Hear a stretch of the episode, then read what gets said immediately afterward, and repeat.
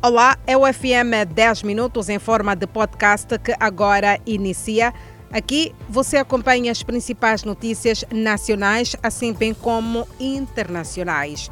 Internamente, as atenções estão voltadas para a luta contra o terrorismo e informações indicam que operações conjuntas das FADM, SAMIM e forças do Ruanda provocaram baixas aos terroristas. Apesar dos resultados positivos alcançados pelas forças moçambicanas, Cristóvão Chume, ministro da Defesa Nacional, defende mais capacidade de vigilância.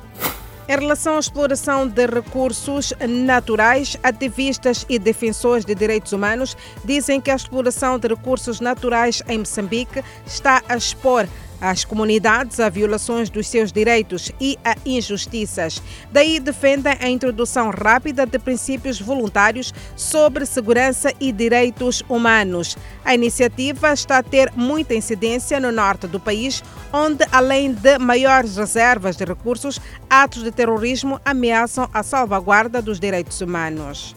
Em relação à venda informal, a Polícia Municipal volta a impedir a venda nos passeios da Baixa da cidade de Maputo. As operações de evacuação de vendedores em locais impróprios retomaram esta terça-feira, com a percepção do regresso massivo de vendedores informais. Estes justificam a insistência em permanecer nos passeios devido ao desemprego. A sinistralidade rodoviária ainda continua gritante. Moradores do bairro Rumbana, na Machixe, em Nhambane, estão preocupados com o aumento de acidentes de aviação que se registram no cruzamento da Mademo. Segundo relatos, pelo menos uma pessoa é atropelada por semana ao tentar atravessar a Estrada Nacional número 1.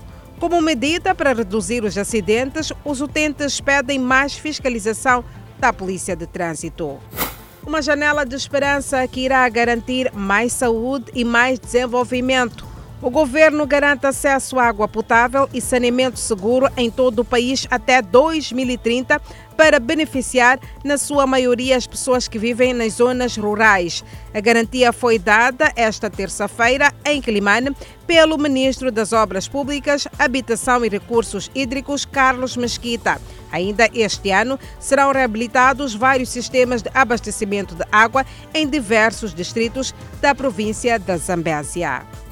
Olhando para o período de veda, o chefe do Departamento do Mar, Águas Interiores e Pescas dos Serviços Provinciais e Atividades Econômicas da Zambésia avança que uma das soluções para se evitar prejuízos neste período é apostar na aquacultura. Por isso, os pescadores na Zambésia são chamados a apostar nesta prática como forma de evitar a extinção de certas espécies marinhas neste período de veda de camarão de superfície e caranguejo do mangal. A violação do período de veda implica a penalização dos infratores. É a altura de falarmos sobre o processo de matrículas que está em curso. As matrículas para a primeira classe nas escolas eh, primária de Marraquene e Xiango decorrem a bom ritmo. Mas a direção da escola de Marraquene chama a atenção aos pais, de modo a matricular os seus filhos em escolas mais próximas às residências. O momento é de partilha das principais notícias internacionais. Em julho, o governo da República Democrática do Congo colocou em leilão 30 blocos de petróleo e gás no país.